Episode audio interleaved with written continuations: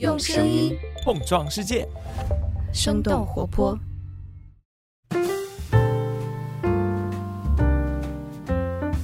嗨，大家好，欢迎收听《声东击西》，我们一起用对话来发现更大的世界。我是徐涛，今天我们请到的嘉宾是唐坤老师，他是清华大学万科公共卫生与健康学院的副教授。Hello，唐老师，您好。哎，你好，徐涛。唐老师其实还有一个身份，他是世界卫生组织新型冠状病毒 COVID-19 全球研究路线图的社会科学工作组成员，对吧？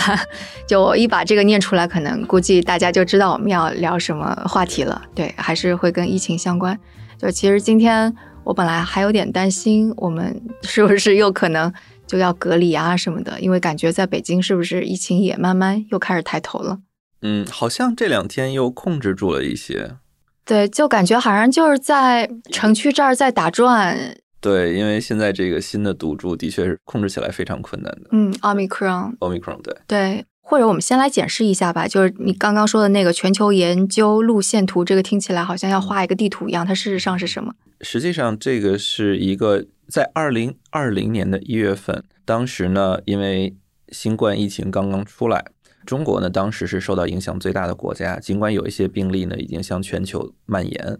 在这个情况下呢，世界卫生组织就召集了这样的一个会议，把全球做。流行病学、病毒学等等等等这一系列研究的专家呢，都招到了世界卫生组织总部，在日内瓦，在那儿呢召开了这样的一个会议，大概全球三百多位专家被邀请到了。那这三百多位专家，他们坐在一起，核心的目的就是为了画出我们全球如果想更好的应对这个疫情，该开展什么样的研究。那这种研究呢，可能涉及到流行病学的研究，那就是基于人群的看疾病传播的趋势啊。疾病传播的力度啊、强度啊等等等等，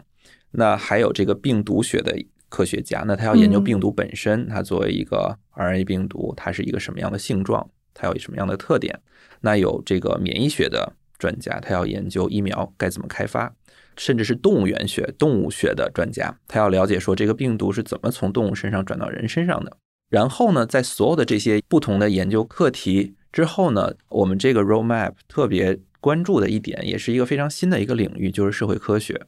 我们在这个问题上已经有了一定的共识，就是在疾病的控制上，已经不仅仅是一个科学问题了，它还是一个社会学的问题。那很简单，在过去几年里面，你也看到了，我们有各种各样的虚假的信息啊，在网络上的这种传言、流言呀，还有这个人们对于疫苗这个事情的抵触啊，等等等等。那这些呢，统统可以归结到社会科学的范畴。嗯，所以呢，在这个专家委员会里面，特地的设立了一个社会科学专家委员会。所以就相当于是二零二零年的一月份，很多事情大家都已经预见到了，说我们要做一些什么。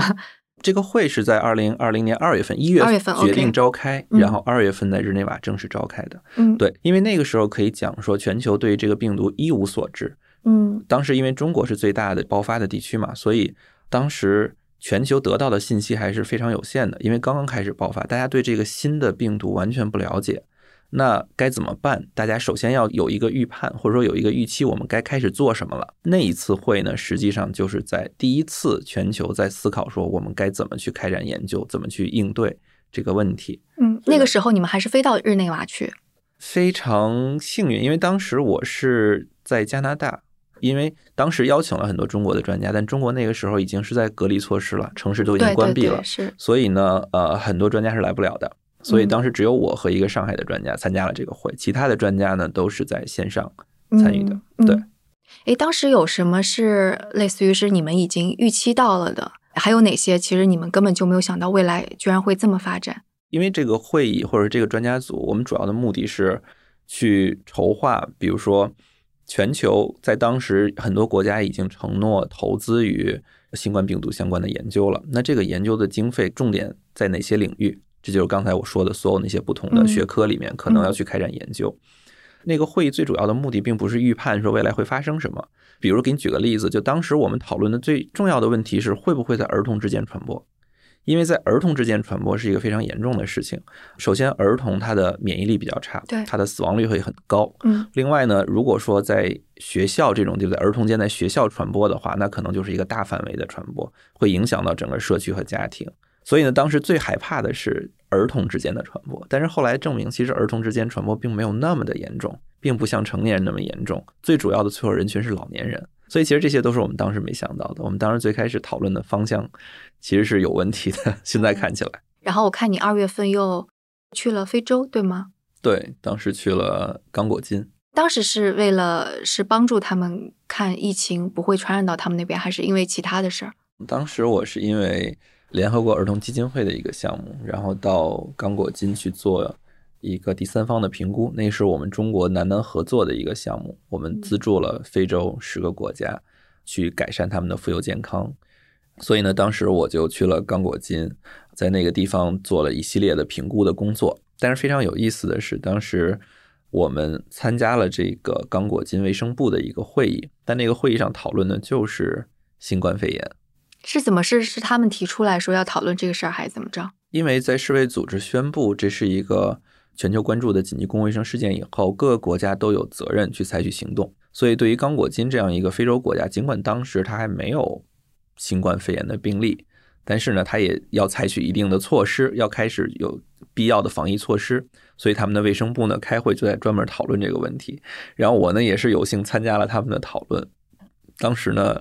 也是觉得非常有意思。他们虽然收到了世卫组织的信号，就是说 OK，新冠肺炎可能要在全球传播开，希望各国政府呢采取行动。但是他们的卫生部长的判断呢是说，觉得这个事儿离自己还比较远。还先以观察为主，就是我们先等等看，看看到时候什么情况。而且呢，他们关注的更多的是埃博拉的问题，因为当时在刚果金他们是埃博拉爆发，所以我们去当地去做调研的时候，都是去他们的埃博拉的那种紧急的隔离病房。倒是有一点好，就是这个病房又马上用到了新冠，就是是可以复用的，是吗？是可以，对对对，因为它有非常好的这种隔离的措施。嗯，所以呢，可以看到说。当时非洲至少是我去的这个国家，它没有对这个问题采取足够的重视，它没有觉得他们当时就应该马上采取什么样的行动，只是停留在一些政策的讨论和观望的层面上。所以这其实也就体现了刚才我说的全球卫生治理的问题，就是一个信号来了，各个国家的反应是不一样的。那对于很多国家，可能他还不知道怎么回事儿，也就是去等着，那可能。等着等着就会有一个爆发，嗯，那当然了，在非洲后来会发现说没有那么大的爆发，但是呢，其实也是受到了很严重的影响。后来刚果金怎样？有关注吗？刚果金这个地方非常有意思，就是说它对于我们做公共卫生的人来讲，简直就是一个，你可以说它是宝藏，就是你能看到，你能看到的所有公共卫生问题在当地都存在。啊，天哪，这样子的宝藏，对，就是带引号的宝藏。OK，比如说当时埃博拉的爆发，刚果金就有。我们看它的疾病报告的话，都有麻疹、疟疾、结核、艾滋病等等等等，黄热病等等等，就你能看到的、你能想象的所有传染性疾病，在这个国家都有。就因为这个国家一直在动荡和贫困之中，对，这个国家非常的动荡，而且呢，呃，非常贫困，在全球的人类发展指数大概是后几位的。就面临着巨大的公共卫生问题，以至于对他们来讲，可能新冠在他们公共卫生问题里面都排不上号的。那他们最大的公共卫生问题是？啊，当时是因为埃博拉嘛，就埃博拉，埃博拉的死亡率非常高，嗯、非常高。对，嗯，然后他们还有各种各样棘手的问题，艾滋病的问题啊，疟疾的问题啊，这些都是直接能马上看到死人的这样的疾病。所以对于新冠来讲，因为我们可能从全球的数据来看。对于年轻这个人群，死亡率还是非常低的。嗯啊，所以对于非洲很多国家来讲，人均期待寿命才 三四十岁、四五十岁，可能都没有到六七十、七八十岁那个那没有这样的人群。所以呢，很多年轻人感染了，也的确是没有致死。所以对他们来讲，可能其他的那种致死率更强的疾病反而是更严重的。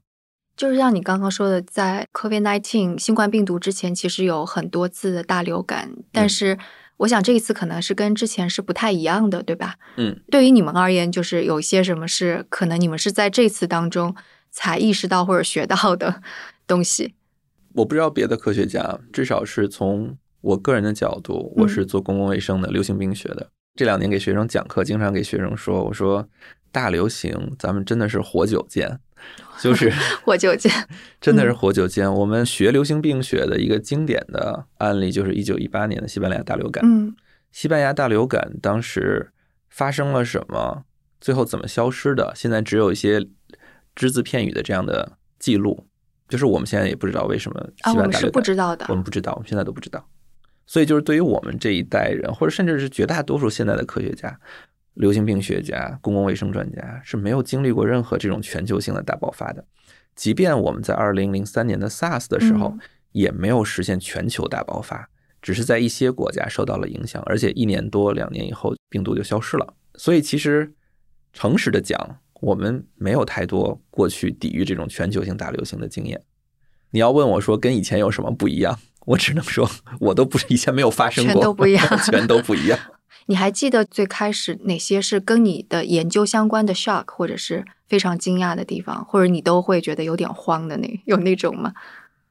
我觉得现在很多的研究人员，他以前并不是做 新冠的，只是过去两年发生了这件事儿，很多人才开始做新冠。嗯呃，所以你要问我说跟过去的研究有什么不一样，或者让我觉得很惊讶的地方，我只能说我以前研究的很多是跟全球治理有关的。因为在过去的几十年里面，全球治理的无论是机构也好、平台也好，还是全球治理的理念也好，都是有一个大家趋向于全球化的这么一个过程。所以呢，其实我们对于现在全球抵抗一个疾病能力的这样的一个判断呢，应该是会比一九一八年至少要强很多，对吧？或者甚至比五十年代、六十年代要强很多。但是这次新冠疫情给我带来非常大的一个震动，就是我们会发现，整个全球治理的这样的一个机构，或者说全球治理的这样一个架设，实际上在我看来是一个失败的。所以正是因为这个全球治理的失败，导致这个疾病在全球范围内的大爆发、大流行。那这个是我们其实没有想到的，因为我们认为说投资于全球健康已经很多了，而且我们在过去几十年里面，无论是传染性疾病、妇幼健康、营养，还有慢性病，其实全球都取得了一定的进展，特别是艾滋病，你会发现艾滋病的传播率在全球是一个下降的趋势，患病率也好，发病率也好，都有下降的趋势。我们会认为说，全球卫生治理是有了一个明显的一个改观，或者有了一个明显的进展。但是新冠就把我们所有这些，我觉得应该说是把我的这些理想也好、梦想也好浇灭了，至少给我浇了一大盆冷水，让我觉得全球治理还面临很大的挑战。嗯，我也知道这个话题很大，因为就是突然说全球治理这个涌到我脑海里的时候，我就在想，首先就病毒没有国界嘛，每个国家的治理措施不一样，然后再想到具体到呃一个国家当中各个地方，就比方说美国，他们因为是一个联邦制的国家，蓝州跟红州的措施也不一样，使得一片混乱。你会怎么去把这个全球治理的问题掰开了揉碎了去想这个事儿呢？的确，像你说的，如果我们马上抛出一个全球卫生治理的一个概念，听起来非常大、非常空，那我们就从头开始说，为什么需要全球卫生治理？无论是西班牙大流感，还是后来的全球的脊髓灰质炎的运动，还是再后来的减少母婴死亡、艾滋病等等等结合，我们越来越发现，任何一个疾病，它都已经跨越了一个国家本身的边界。对，那更多的呢，是我们要想解决一个问题，我们需要从全球的角度去解决。如果说我们去讨论这个全球卫生这个概念的历史的时候呢，最早呢，其实它起源于殖民主义时代，那些殖民的国家到非洲到南美，他们会发现他们会得很多热带病，所以最开始全球卫生他们都叫热带病，呃，热带病，热带病，嗯就包括现在呃世界上非常有名的一个伦敦热带病学院，它是做全球健康，但是它的名字还叫热带病学院，就是实际上这是它的一个历史。那最开始呢是解决这种热带病的问题，当时给它定义呢叫国际健康，叫 international health，大概十八、十九世纪初的样子，对。就是那就是一七多少年，一八多少年？对对嗯对对对。到后来呢，大家逐渐意识到说，所谓 international health，它是指说国家和国家之间，也就是说两国之间双边的这种健康问题，对吧？但是实际上后来大家就发现说，这已经不是两个国家可以解决的了。这个病它爆发，它可以窜到很多国家去。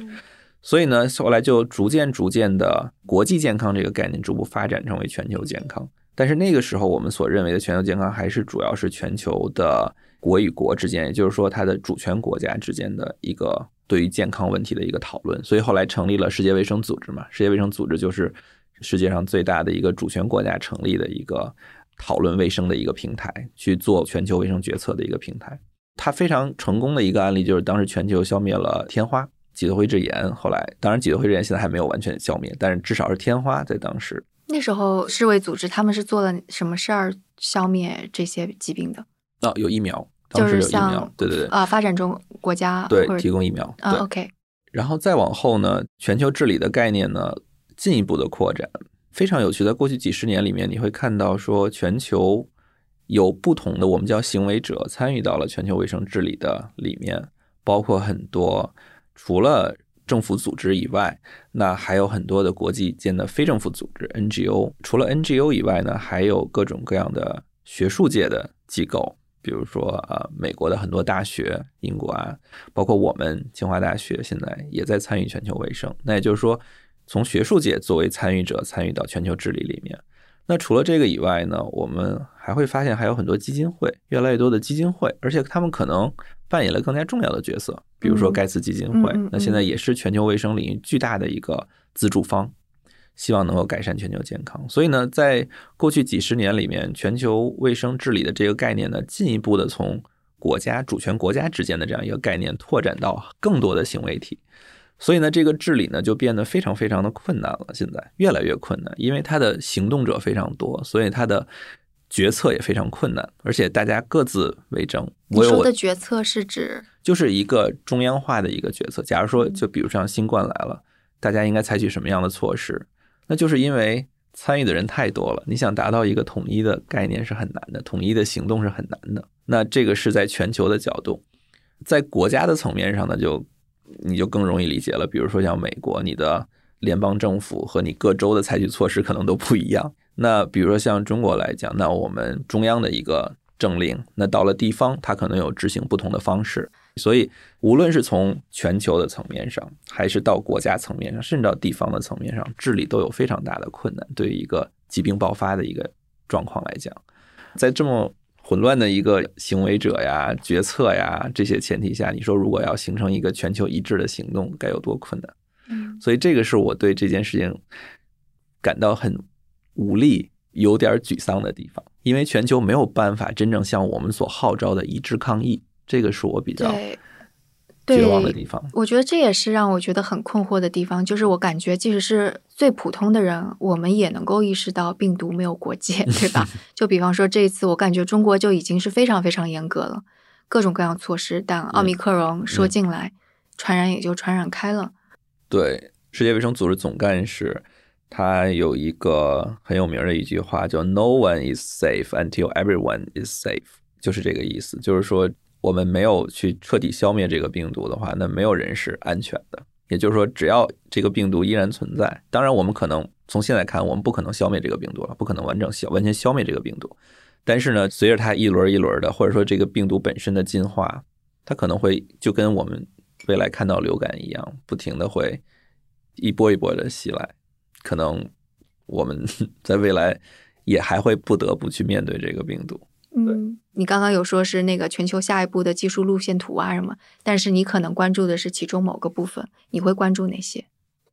呃，我特别关注的是它对儿童的影响，啊？就是儿童，它对儿童的影响。所以当时我们观察到的一个现象，从全球流行病的数据里面观察到的一个现象，就是很多儿童感染。虽然我们说儿童感染其实它致死率不高，就是我们从当时的流行病学的数据观察到，对于儿童来讲呢，呃，虽然致死率不高，但是儿童身上呢会发生一种疾病，叫 multi-system inflammatory syndrome，怎么翻译呢？多器官炎性综合征。是说得了新冠肺炎之后的一种，就是感嗯染上了新冠病毒以后的小朋友，我们会发现他会发生多器官的这种炎性的反应，包括嗯结膜啊、身上的一些疹子呀，然后还有比如口腔黏膜的一些反应啊，等等等等。那这个我们给它起了一个名字叫多器官炎性综合征。那我们当时就总结了全球的证据，然后去研究说，首先这个炎性综合征它的发病机制是什么？就已有的研究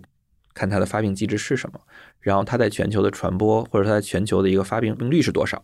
在儿童里面会造成多大的死亡、多大的重症等等等等。我们根据这个做了一个全球性的一个证据的综述，然后我们发表在《柳叶刀传染病》这个杂志上，影响因子非常高的一个杂志。那除此以外呢，我们也针对儿童做了一系列后续的研究，包括你刚才提到的，到底儿童在学校该不该休学，也是一个非常大的。其实不光是我们国家面临这个问题，可能全球各个国家都面临着这个问题，因为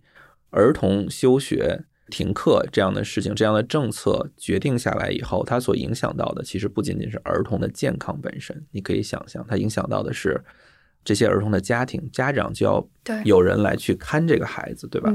而且长期的停课停学，对于很多儿童他的教育、他的智力发展和他的人际关系、他的心理发育，其实都是有影响的。嗯嗯。所以，其实我们非常关注的就是，在一个这样的一个政策下面，会对儿童。多方面的影响有哪些？嗯嗯，所以刚刚你说的在《柳叶刀》上发的这个，它的结论是什么？它其实就是一个描述，就是在描述说，我们发现，在很多的感染了新冠病毒的儿童身上会会有这样的炎症会有这样的炎性综合征，然后这样的炎性综合征它有什么样的，我们叫它可能的临床结局？嗯，怎样？它会危害大吗？它的致死率肯定还是高于没有这个综合征的小朋友，就是因为很多小朋友有了这种全身的炎性反应以后，可能会激发其他疾病，甚至一些心脏疾病、心脏的一些炎性疾病、炎性反应、血管的炎性反应等等等等，那可能会致死，所以还是有风险的。就这还是一个实实在在存在的新冠对儿童的影响，尽管它的发生率并不那么高。我去跟踪这个事情，当时只是到去年的。一月份，我可以记得去年一月份的数据，当时是全美国，因为当时美国爆发每天都是几万人、几十万人的状况下，全美国大概只有一千六百例这样的儿童的患病。当然，尽管很少，但是也确实是一个科学问题，值得去研究的一个科学问题。那关于就是如果不上学，对于小孩子会有一些什么影响？现在这个会有一些什么成果出来了吗？其实就像我刚才说的，它的影响是多方面的嘛。除了教育受到中断、教育受到影响以外，那孩子的心理啊、生理啊，因为如果只是在家里待着，肯定你没有办法参与室外的活动，对吧？然后心理上来讲，如果不能跟其他小朋友或者跟老师去交互，可能对他的心理发育也会有一个长期的影响，特别是对低龄的那种早期的儿童来讲。除此以外呢，其实我们关注的最多的一点，因为我们是在全球的角度去看这个问题，就是说学校一旦停课。这样其实它对这些非洲或者说对于广大的发展中国家的影响更大，因为很多小孩可能就再也没有上学的这种机会了。我举个很简单的例子，比如说很多非洲国家、发展中国家小孩他只能接受六年的教育，上完小学，但你现在中断了他小学的教育啊，三年都已经过去了。对，三年都已经过去，他可能没有教育的机会了，再也没有受到教育的权利了。嗯，所以而且他们可能也没有网课这种。对啊，完全不可能。对，完全不可能。所以对于他们来讲，其实这个损失，这个人力损失是巨大的。对发展中国家来讲，嗯，对，这个就又进一步的拉大了他们可能遭遇的贫困。贫困，对，尤其是对于将来这个国家的发展，因为这实际上是在下一代人或者加大贫富之间的差距，嗯，都有可能。嗯，我是最近看到《New York Times》还是《大西洋月刊》的一篇文章，是说就因为美国还有就是西方国家，它损失了很多医护人员。嗯，因为他们大流行，很多医护人员要不就我也不干了，我就在家带孩子吧；要不就是他可能也身体受到损伤或者就死亡了，所以这个缺口就越来越大。所以他们会从发展中国家开始有有一个专门给他们的 visa，就是签证，从这些发展中国家引进医护人员，他们的这个医护问题解决了，但事实上发展中国家他们也面临很大的医疗缺口，结果就医疗缺口就更加大了。看到了这样一篇文章，我就心想，就全球大流行还会造成这样的细节方面造成这样的影响，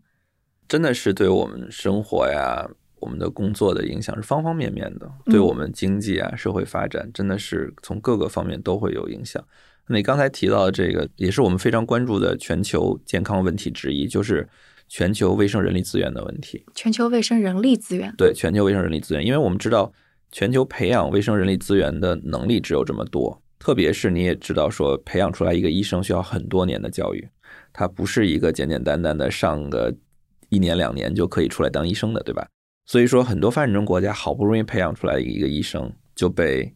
欧美国家给我们管叫 brain drain，我也不知道这个该怎么翻译，弄到美国通过移民啊等等等等，就或者你刚才说这种特殊的签证，然后把它弄到发达国家去工作。因为为什么呢？其实发达国家一直以来面临着医疗人力资源缺口的这个问题，因为西方的这些老龄化是一个非常重的问题。那老龄化意味着需要更多的医护人员去照顾他们的老年人，那所以他们一直是在短缺的这个状态下。所以很多非洲的医生，你可以看到非洲的，然后东南亚的、南亚的等等的这些医生呢，因为非洲工资非常非常低，低的可怜。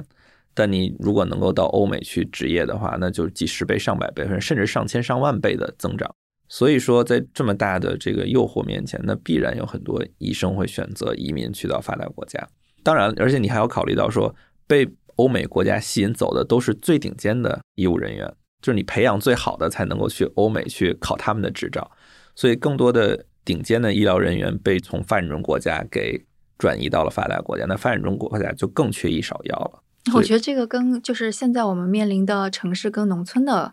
问题也是类似的，对不对？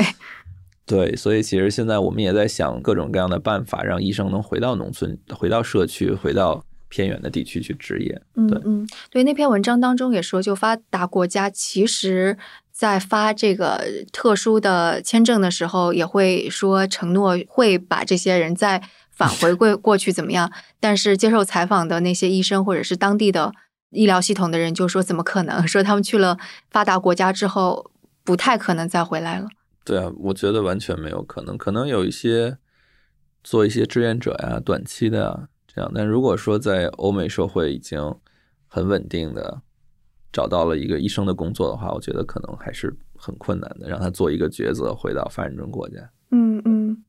所以这样听下来，其实就相当于是疫情。暴露出了各种各样的问题，而且其实是加剧了各种各样的不平等。在一个国家之内，可能是医疗的不平等、经济的不平等。经济不平等，可能我们大家都已经知道了。就比方说，有些人不工作没事儿，我还有房租，或者是我家里有储蓄，不工作没事儿。但有一些人，他就得去送外卖。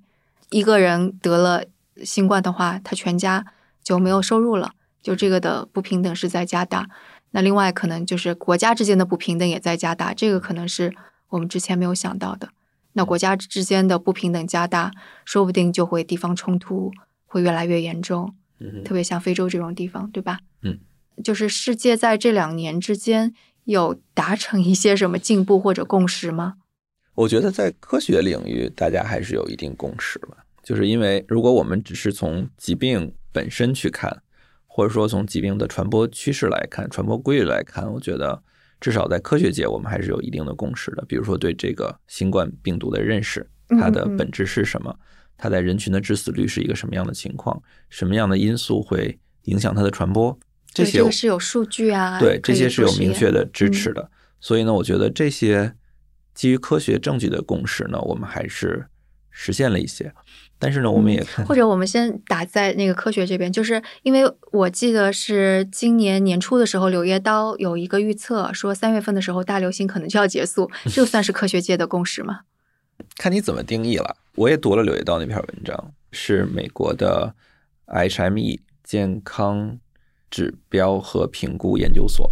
他所发表的一篇文章。这篇文章呢，作者是非常有名的美国的。就是专门去做全球卫生指标监测的这样的一个研究所，还有一个研究专家。当然，他的判断也并不是说三月份就完了，或者就怎么样，而是说在一定的条件下，就逐步逐步的，我们可以看到指标会有一个下降的趋势，就是全球发病率会有一个下降的趋势。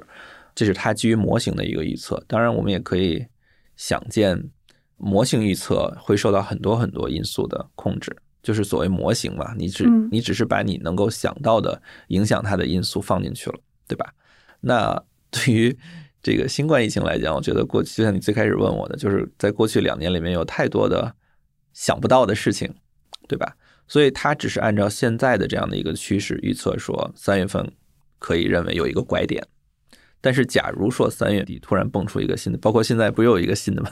是吗？Delcron。哦啊，对，说它的致死率跟 Delta 类似，但是它的传染性跟奥密克戎类似，是吗？对，所以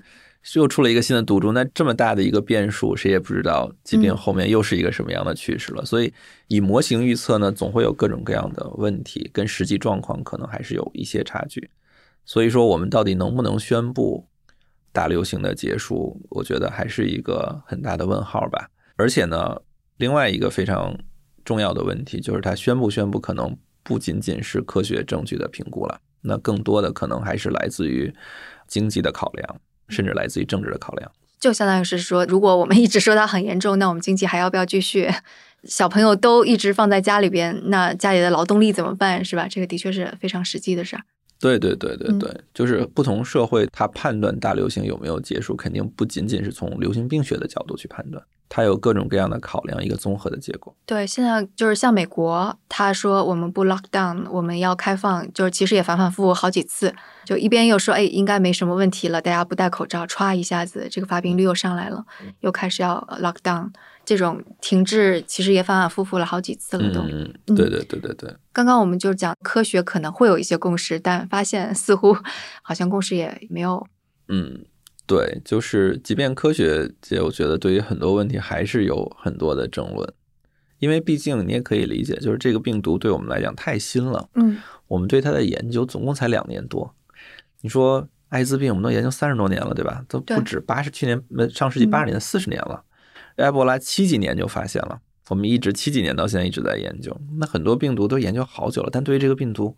我们实在知道的太少了。对，其实包括它是否真的给我们带来后遗症，其实我们也不知道。我看好像最近是说会造成大脑萎缩什么的。这其实又回到刚才我们提到的问题了，就是媒体，尤其这种去中心化的媒体的宣传，其实有些时候我觉得会增加公众的恐慌。真的，嗯，是说大脑萎缩这个也是在某种某种的。条件判定下那种是吗？对，首先我们去判断一个证据是不是对的，就是我们肯定看它是不是可重复，或者是不是有很多研究都指向同样的一个结果。那比如说有一个研究突然蹦出来，甚至看到很多网上都是一些预印本都没有经过同行评审的文章，它的一些发现就被媒体爆出来去炒作，说啊新冠病毒又会造成这个那个了。我觉得它除了增加恐慌以外，没有别的用处。嗯，所以其实我对这个还是非常非常介意的。明白。所以其实就是新冠现在是不是会带来后遗症，其实也没有那么明确的说法。就也有新的东西出来，但是可能要更多的研究。现在这病总共才三年。对，是。对啊，你除非有一个，比如说对未来，对我们这一个人群，对我们流行病里面所谓的队列，对这样的一个。生活在这个年代，这个人群，我们在未来可能经过十年、二十年或者三十年、五十年的观察，我们可以说，哦，这个新冠病毒可能造成哪些后遗症？但如果可能担心的还有疫苗的问题，这个疫苗又是一个吵得不可开交的事儿，对吧？对，所以很多这些东西可能都需要长期的观察才有结论。嗯，所以这个是我们刚刚讨论的，在科学层面上有一些研究并无共识，这是因为我们对这个病毒了解太少了。那其他领域呢？其他领域有一些什么进步和共识吗？从公共卫生领域，我觉得其实还是基于证据的一个领域，所以我觉得至少我们在过去这几年里面，我们会看到必要的公共卫生措施是有效的，比如说社交距离，比如说戴口罩，比如说打疫苗，等等等等，这些我们采取的，比如监测体温啊，这些我们认为是有效的。不论是从模型还是从实践，或者说是这种实证性的证据，我们都证明了它是有效的。对，戴口罩甚至连流感都给，对啊对啊，都给截断了嘛。嗯，对，所以我觉得公共卫生上面我们也有一些共识啊，包括说，比如说隔离，那隔离是人类几百年、上千年以来就用的办法，也是被认为是有效的。嗯，对，所以这些都是我们能够有共识的地方。但这些共识其实也并不能够啊应用到每个国家。这个又涉及到了，也是我们在这次新冠里面观察到的一个，至少是我观察到的一个非常有意思的现象，就是你任何一个国家所采取的措施是和这个国家的民族的个性或者这个民族的主流的价值观对所导向的，或者是它背后的文化寓意。对对对，这个也就是为什么我最开始说我对这个全球卫生治理还是。会觉得很无力的一点吧，就是说，我们并不能够实现全球的一个高度统一，因为有太多的这样的文化价值、理念、经济、政治等等等等的因素影响到这件事情，所以我们真的很难形成一个全球统一的一致抗议。世界卫生组织经常会用这个词叫叫 solidarity，就是团结一致。我觉得在我看来，过去这几年没有加强全球治理，反而到让全球治理或者说全球团结更七零八落了，特别是对疫苗的这个问题。啊，对疫苗这个是，嗯，哎，所以就是还有哪些地方你是看到去描述这个七零八落？比如就说疫苗吧，既然我们已经聊到这儿了，嗯那疫苗分配就是一个很大的全球面临的挑战，嗯对吧？最开始欧美国家开发出来了疫苗，不管是 Pfizer 还是英国的那些，嗯在全球疫苗分配里面是有很大的挑战的。就是我们可以看到，截止到去年大概五六月份的时候吧，整个非洲一个大洲才有不到百分之一的人才能获取疫苗，嗯也就不到百分之一的非洲人打了新冠疫苗。反观你去看那些主要的欧美的发达国家，百分之八十多、百分之七十多、百分之九十多的这种，很多国家都实现了。所以呢，他们首先是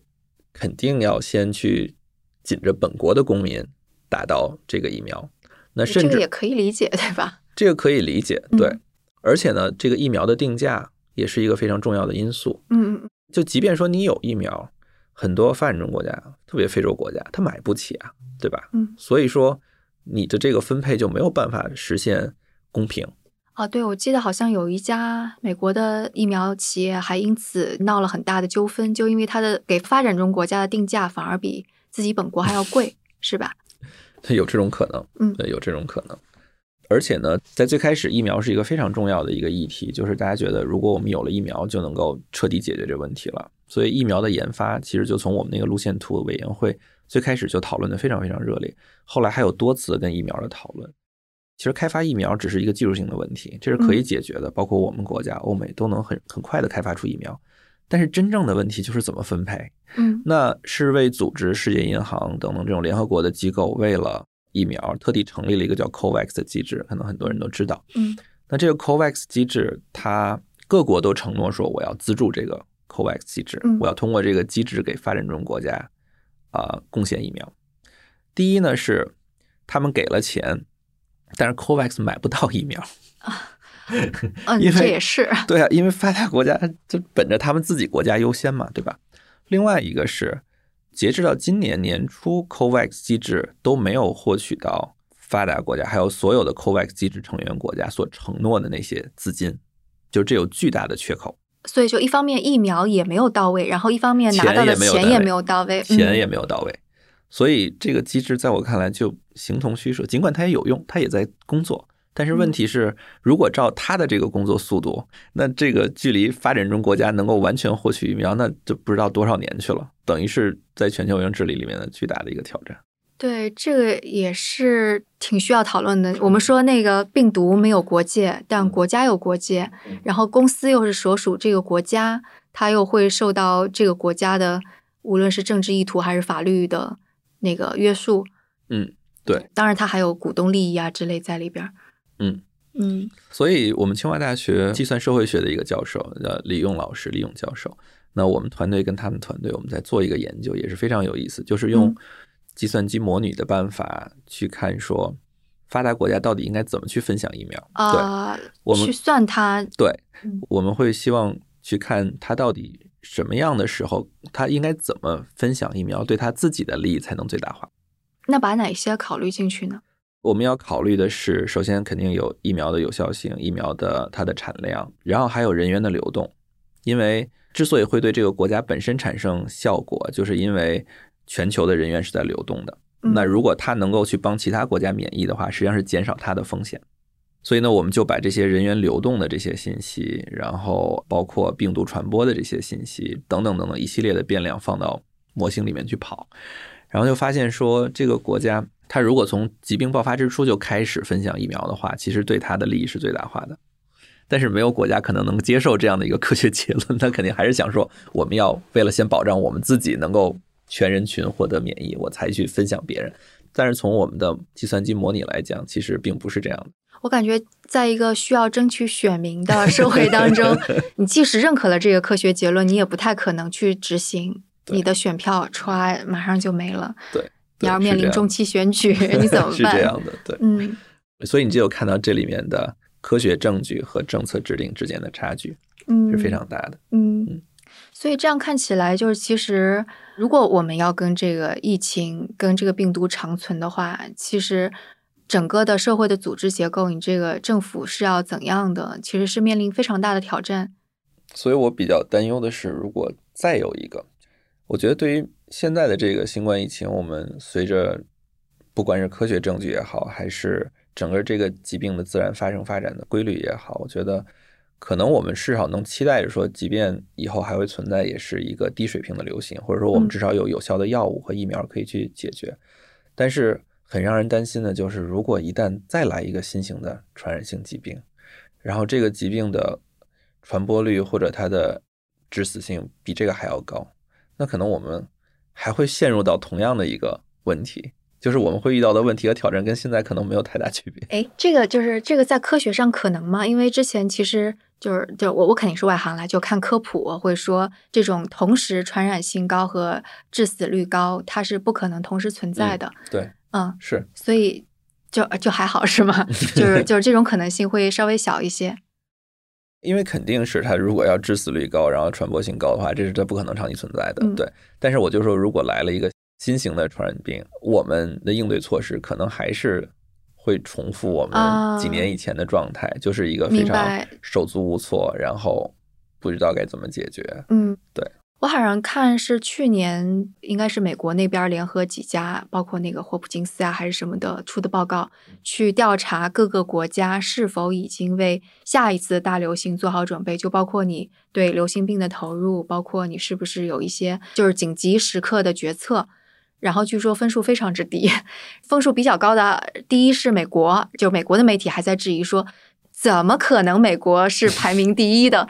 然后后来他们还分析说，因为当中有很多关于财力方面投入的，说美国的确在财力方面投入的是最高的，但是涉及到因为联邦制各个地方政府的响应速度不一样，所以美国人自己的感受是他们响应很差，他们是没有做好准备的。你说的应该是全球卫生。安全指数叫 Global Health Security Index，好像是的。这个全球卫生安全指数是美国就约翰霍普金斯大学他们主导发布的一个全球健康，相当于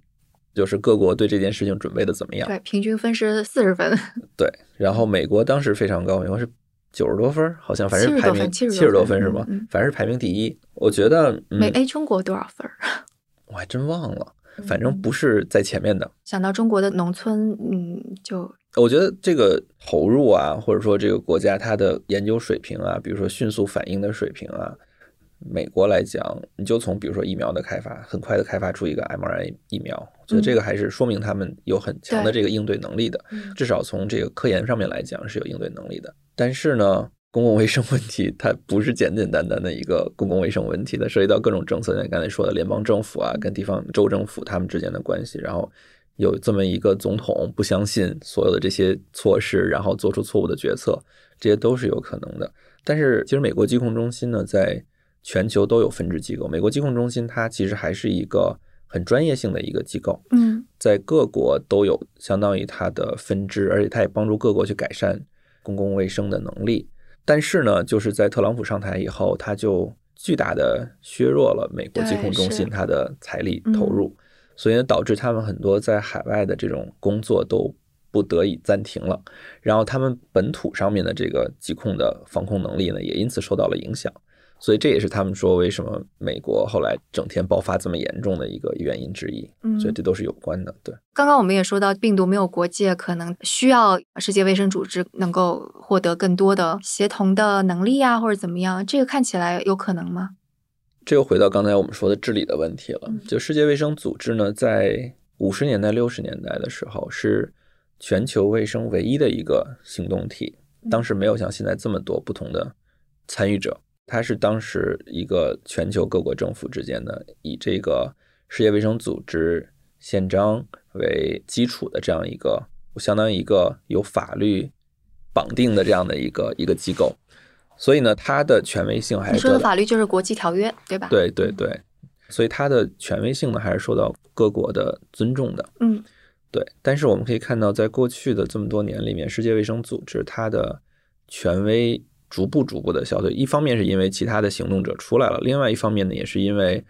对全球卫生的投资，其实尽管说一直在上升，但是上升的是非常有限的。那对于世界卫生组织这样的一个组织来讲呢，它的资金是非常非常的捉襟见肘的。如果你去看世界卫生组织在全球的行动来讲，它很少能够真正的去做执行，因为它没有财力去做执行。它做的更多的是这种政策的倡导啊、政策的分享啊、规则的制定啊，他做的更多的是这样的事情。最终确立他一个非常强的领导力的法律文书呢，就是我们说的国际卫生条例。那国际卫生条例二零零五年当时做了一个修订，这个条例呢，因为是一个全球的经过各国政府所承认的一个法律协议，所以呢，各国都应该遵照执行。那世界卫生组织它的合法性也就建立在了这个国际卫生条例上，因为有这个条例存在，那世界卫生组织就有权利去做很多事情。但尽管如此，我们可以看到，在这次新冠疫情爆发的前提下，国际卫生条例还是显示出了很多很多弱点。那包括说在国际上的流行啊，然后世卫组织受到了各种各样的这种批评啊，这国际声音说它能力不足啊，等等等等，这些其实都体现出了他自己本身作为一个机构的一些本质性的弱点。那其中很重要的一个本质性的弱点就是，它是一个健康部门所领头的一个国际组织。我们都知道，这次新冠来，其实每一个人都有这种体会。它已经不仅仅是国家卫生部门的问题了，它涉及到比如说海关、贸易、商业，对，涉及到各行各业，对吧？所以说，你一个卫生部门所主导的国际组织，到底能不能有这种决策权？要求，比如说社会停产，对吧？啊，对，说或者海关怎么样？海关怎么样？你到底有没有这种权利，对吧？嗯，这个其实很大程度上在国际卫生条例里面没有说那么清楚的。嗯，所以呢，现在有很多声音在号召说，那如果再有一个大流行，我们应该在联合国层级上成立一个大流行委员会，就是要越过这个卫生组织，而成立一个在全球政治层面上，因为联合国就是一个政治组织了嘛，在联合国层面上成立一个。但联合国也是一个比较虚的感觉。嗯，对，但是好就好在它是各国最高决策者的一个平台。也就是，如果最高决策者承诺我要做什么的话，至少下面各个部门就可以协调了。但你现在如果所有的决策只是在卫生层面上去做出的话，那别人不跟你协调的。所以这个也是世界卫生组织的一个比较尴尬的一个地方。嗯嗯，对，就如果我们把它想象成为一个国家的话，就相当于它只有卫生部门，但它上面没有一个国务院或者是上面去支持它多部门协调去实现一个政策。嗯，如果没有的话，其实他工作范围和能力还是非常有限的，受到局限。其实这个相当于是回答了我刚刚想问的问题，就是说接下来的治理，它在组织上可能会需要往前变化成什么样？那这可能就是我们想象的啊，它变成这个样，也许可以解决，但也许还是解决不了，因为我们知道联合国其实它很多时候也很难去做一些实质性的、强制性的命令之类的。对，就比如说，假如说我们成立了一个在联合国。层面上，一个类似于跟联合国安理会一样的大流行理事会，那如果成立了它以后，世界卫生组织是一个什么样的地位啊？要它干嘛使呢？就是冲突了，或者就合并在一块儿吧？那就 对啊，那 就非常奇怪了，就所以就很难。所以这个世界卫生组织，我觉得它也做了很多的努力，然后也有它的好的地方，比如说向全球及时发布信息，制定这个诊疗指南，召开专家委员会。觉得它有它这些好的地方，但是它受到它这个组织的局限性。我觉得对全球抗疫的这个努力呢，作用有，但是是有限的。嗯，而且一旦超越了国家层面，我觉得很大的问题就是，所有的国际法可能都会面临这个问题，就是更强的强国是不会让渡自己的权利给到这个，所以这个国际组织是没有强制力的。嗯，所以。这也是我们当时国际卫生条例二零零五年修订的，是因为二零零五年当时一个历史条件是什么？当时是 SARS 流行，导致了绝大多数国家发现说旧的国际卫生条例已经不能够满足现在的需求了，所以当时呢各个国家就决定说我要去修订这个嗯国际卫生条例，然后成为一个新的版本。但这个谈判整个持续了十年，十年整个持续了十年，为什么哪里太难了？就是很多东西大家不能接受，其实就是最核心的一个问题，就是我为了一个国际的爆发，到底要在多大程度上让渡自己的主权？嗯嗯，这是一个问题。比如说一个大流行来了，我能不能让世界卫生组织进入到我的国家啊，给我去做检查？那这个就是一个很大的一个主权问题。嗯，对然后包括说你在多大程度上允许关闭国门，因为世界卫生组织宣布这个以后，就意味着各个国家都要关闭国门。那我到底允不允许你关闭我的国门？这个也是大家争论不休的。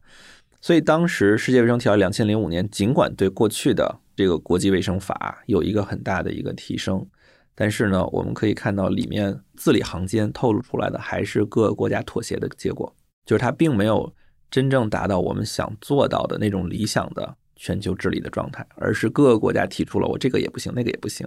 所以呢，变成了一个妥协的文本。然后你如果去看世界卫生条例的时候，两千零五年那个版本的时候，你也可以看到各个国家都有下面的我们国家的条件是什么，那个国家条件是什么，就是比如说这个国家不同意这一点，那个国家不同意那一点。尽管文本列在了，但下面是一堆国家不同意这个，不同意那个，最后就出了一个这么一个版本。我觉得这个事情还挺有意思的。我们一直说，就是一个国家之内，就是很多的矛盾是中央与地方的关系，对吧？包括中国呃至今，就是从秦朝开始一直到就是明清什么的时候，中央跟地方的关系都非常的微妙。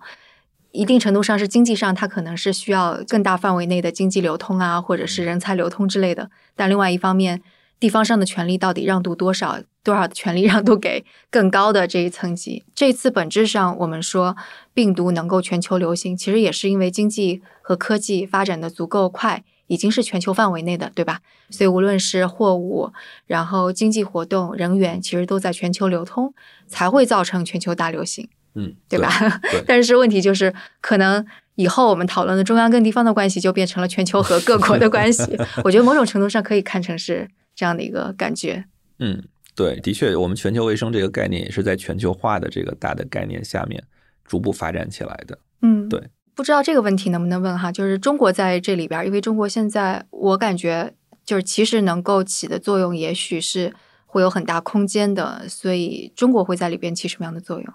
从抗疫来讲呢，因为我们是最早爆发的国家嘛，所以我们有一些经验，包括隔离啊，包括方舱医院啊，治疗的一些方法呀什么的。我们其实当时包括意大利很多甚至欧洲国家，西班牙都邀请我们去主动的给他们去讲这个中国的抗疫经验。嗯那我本人也参与了，比如说当时卫健委和联合国人口基金去召开的一个分享，就是这个新冠对妇幼、对孕产妇有什么样的影响，该怎么去做。讲，所以当时一百多个国家政府官员还有临床工作者都参与了这样的一个分享。当然，除了这个以外，包括我们去呃运送了很多个人防护设备啊、呼吸机啊，然后我们疫苗开发出来以后捐助疫苗啊，其实中国还是在尽己所能去做很多帮助其他国家去抗疫的这样的事情。诶，刚刚我们说那个欧美国家可能没有实现承诺给其他的那些国家，中国呢？中国做到了吗？具体中国给了多少钱我不记得，就是中国肯定是捐助了这个钱到 COVAX 里面，而且中国自己的生产的疫苗也进入到了 COVAX 这个机制，我们也是在它采购的疫苗里面了。我觉得中国的贡献不能仅仅从经济上来看，不能仅仅从算说我们给了多少钱来算。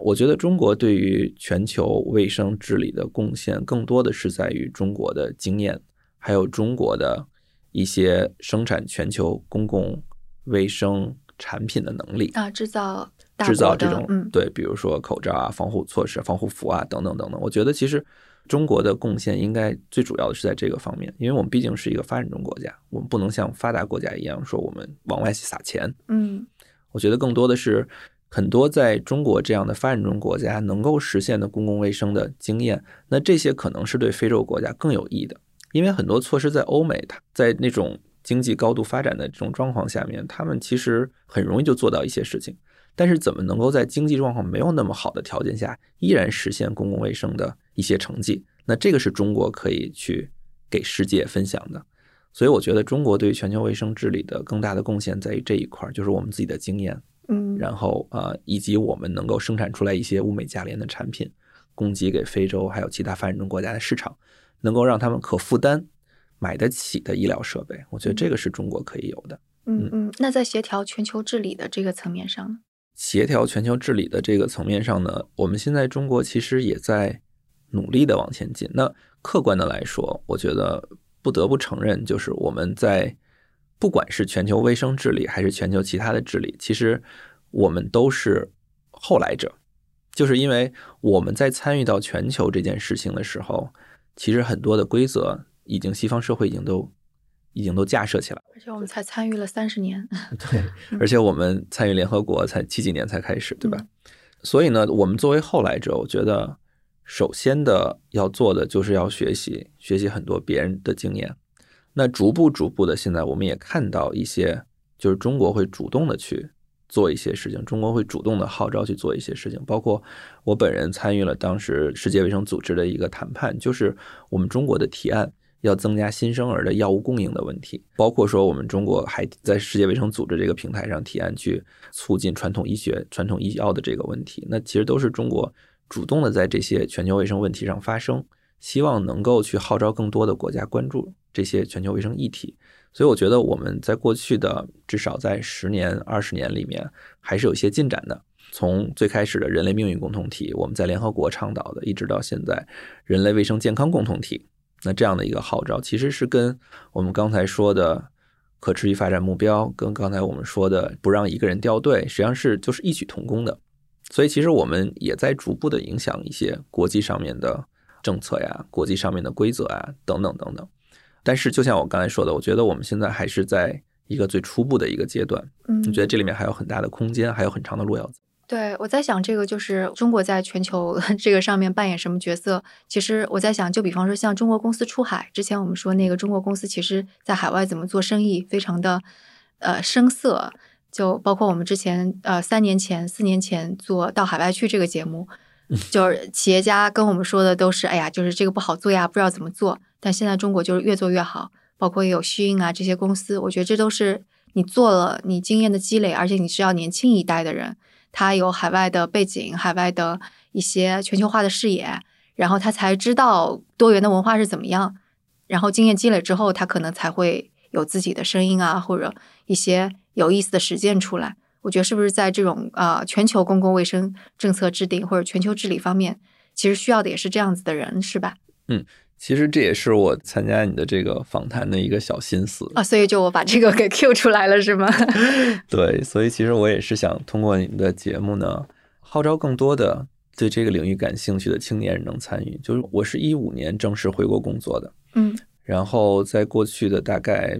七八年的时间里面吧，我观察到越来越多的中国的学生，我之前是在北大教书，现在清华，观察到越来越多的。中国的青年人会投身到全球治理或者全球卫生的这件事情里面去，会越来越感兴趣。当然，我觉得这可能跟我们国家这个中产阶级越来越多，嗯嗯嗯，更多的家庭有能力支持孩子去做这些事情，去思考全球问题是密不可分的。那我们也看到很多的，比如说在海外留学的这些中国学生，他们可能一方面呢是他们有这种国际视野了，他们也。在求学的过程中，可能也有去非洲啊、去发展中国家工作的经验。那么我们可以看到，很多这样的青年人也正在回国参与国内的一些全球卫生的工作。至少我本人来讲，还觉得非常非常有信心的，或者说是我是希望满满的，觉得说我们未来可能会有更多的年轻人会投身到这个领域里面去。所以呢，我也是想，就是借用你们这个平台，就是去给我们做个小广告，嗯，就是。我们希望，尤其是从这次疫情来看，真的是发现公共卫生它不仅仅是一个公共卫生问题了，它涉及到很多很多领域，而且它是一个全球性的问题。那在这个领域里面，尽管我们刚才说越来越多的年轻人可能会感兴趣，但是我们中国还是非常缺乏这方面的人才的。我们可以看到，真正的有国际视野、能够去到国际的最前线跟外国去谈判的这样的全球卫生人才还是非常非常有限。所以，我们是大学，我们作为清华很重要的一个责任，就是培养新一代的这样的年轻人。那我们也希望有更多的年轻人呢，能够来关注到我们这个领域，参与到我们这个领域。那最终可能能够成长为一个我们现在叫卫生外交官，有一个其实各国现在都在派卫生外交官。我们也希望将来中国有自己的卫生外交官，到这种国际组织啊，到最前线，到非洲啊去开展工作。嗯，当我们说企业啊，或者说技术不断迭代，会有新型的组织，一个一个新的企业出来的时候，其实是不是就是我们刚刚说国际组织也需要不断的有新的形式出来？嗯，到底怎么样能够让国际组织跟国家之间有新的，让 使得国家能够让渡一部分的权利出来，更好的协调？我觉得这个可能都是要有新的思维方式在里边儿，肯定不是以前那一套。然后这个也是有赖于就是类似于新生代开始提出方案，然后不断的去 谈判也好，或者是怎么拉锯战也好，五年十年，然后一个新的格局出来，就这个还是可以期待的。对，我觉得是，尤其是现在随着这个新媒体的技术，就刚才我们虽然我说了半天，我对去中央化的这种个体化的媒体这种宣传的这个对公共卫生的影响，我虽然说了很多这个，但是其实我们也可以看到说，通过网络发声，然后去影响到全球的政策的制定和议题的制定，其实也是有越来越明显的这样的一个迹象。嗯就是说，比如说，你可以看在 Twitter 上面啊，或者在什么上面，大家对于某一个议题的讨论的趋势，也会影响到全球的政策制定。所以，其实这可能也是未来就随着科技的进展，对于全球治理的一个新的动向。嗯，你刚刚有说自己会比较的觉得无力嘛？但是如果一切都向更好的方向发展，它可能会是一个什么样子？或者在大流行再一次袭来的时候，什么样的状态算是我们已经准备好了？我不期待说一个新的大流行来了以后，我们可以井井有条的，这个社会就好像没有发生了这件事情一样，或者说我们有很强的抵御能力。但是我觉得，如果说我们这次对我们的经验总结的好、学习的好的话，我们可以把下次反应的时间缩到最短。这个就是我觉得我们从这次大流行上已经能有很大的进步了。这种感觉就是像那个奥密克戎变种还没有出来的时候，我们应对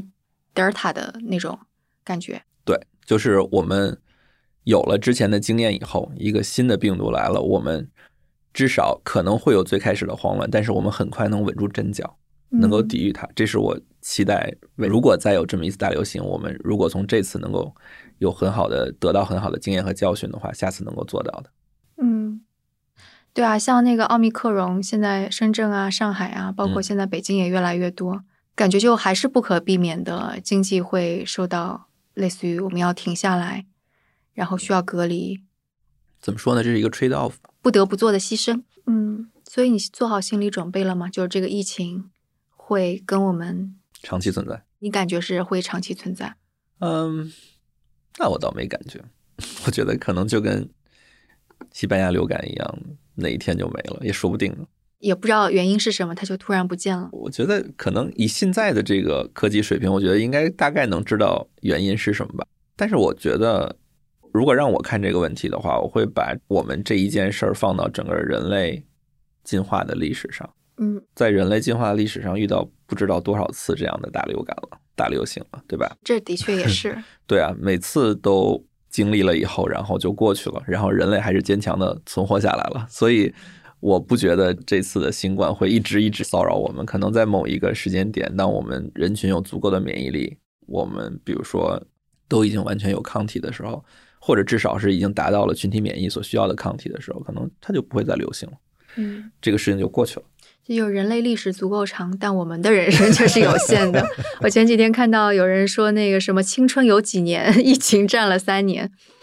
嗯，的确是 这个。说起这个来，我也是觉得非常逗，因为你也知道我是做全球卫生的。嗯全球卫生我们很大的一个特点就是要全球，尤其到发展中国家。那我过去是过去在刚果金，这是一个战乱的地区。那再往前，我们还去比如说中缅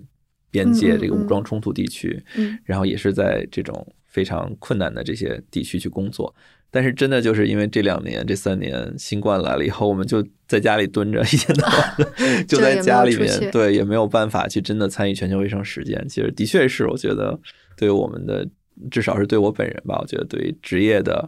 发展还是受到了影响。但疫情就在你身边呀。对啊，对啊，所以我们就在关注很多国内的，或者说是我们能做的事情吧。再好奇问一句，像那个俄乌冲突，他们在打仗，这个对于就是疫情会有什么双重的叠加影响之类的吗？我没有参与到俄乌的冲突，因为我没有仔细关注这个事情。但是我可以举个例子，就是战争状况下会对疾病有什么样的影响？当时我在中缅边界工作的时候，因为缅甸一直处于一个武装冲突地区，你可能知道金三角、什么克钦啊这些地方，它一直处于少数民族武装和缅甸中央政府的这样的一个冲突的状态。啊，因为我们当时的一个重要的目的呢，就是去解决当地的这个妇幼卫生体系它的问题，因为当地的母婴死亡率还是非常高的，很多孕产妇都是在家去分娩，因为它这个都是在山区嘛，没有医院。他们仅有的那些医院呢，都是少数民族武装所开办的这样的医院。但你可以想见，就是当武装冲突爆发了以后，所有的这些，包括医院、包括平民老百姓，就都被冲散了。所以你的孕产妇根本就没有医院去生产，嗯嗯，根本就没有办法去生产。所以在这种情况下，母婴死亡率就非常高。那其实这就是一个典型的武装冲突造成的母婴死亡率。对这个好像也有媒体已经报道了，说俄乌冲突当中每天还有多少多少的，就是需要出生，我我都不敢点开看，我觉得会很难过。对我虽然不知道俄乌冲，但是我没有看到你刚才说那个新闻，但是就我自己亲眼看到的，就是在缅甸发生的这种局部冲突，就是会造成这样。那母婴死亡可能还只是一个层面而已，还不包括当地难民所遇到的健康问题，对吧？对，等等等等吧。嗯，传染病就会更加容易。对啊，你就完全因为你的基本设施就已经不存在了。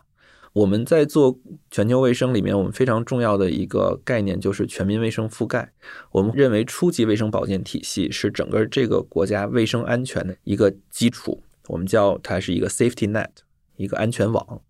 那如果说一旦一个冲突来了，它所维系这个地方最基本的医疗都被打散了以后，老百姓得不到任何的医疗服务了，对吧？包括你的免疫没有了，孕产妇服务没有了，慢性病服务没有了，那所有的事情等于就都不存在，就大家也没地儿看病去。任何一个传染性疾病如果爆发的话，是没有任何能力抵抗的。嗯，哎呀，这样想起来，人类还真是可悲，好烦呀！就是疫情当前，本来以为是可以更加团结。非但没有更加团结，反而还打了个仗。嗯，对，这个也是做全球卫生的人，或者说做公共卫生的人吧，或者就再广一点，我觉得任何一个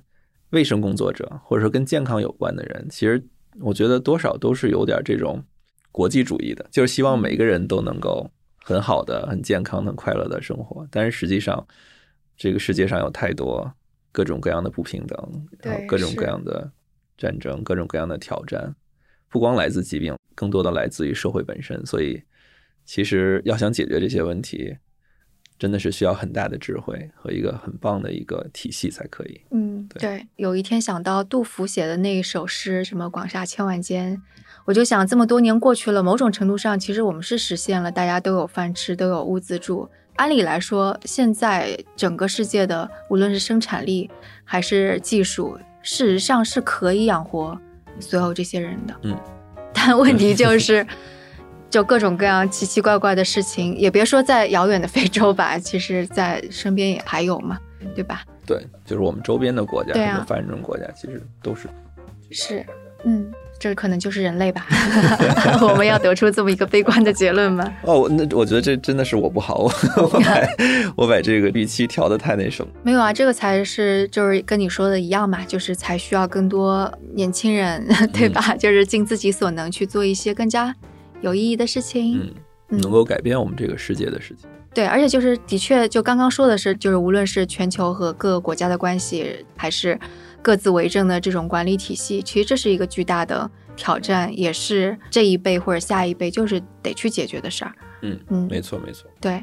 好的，那好，谢谢唐老师，好，谢谢分享这些观点。嗯，那如果我们有听众想要问什么问题，或者是有什么观点，可以在我们的节目下面进行评论留言。好，那我们下次节目再见。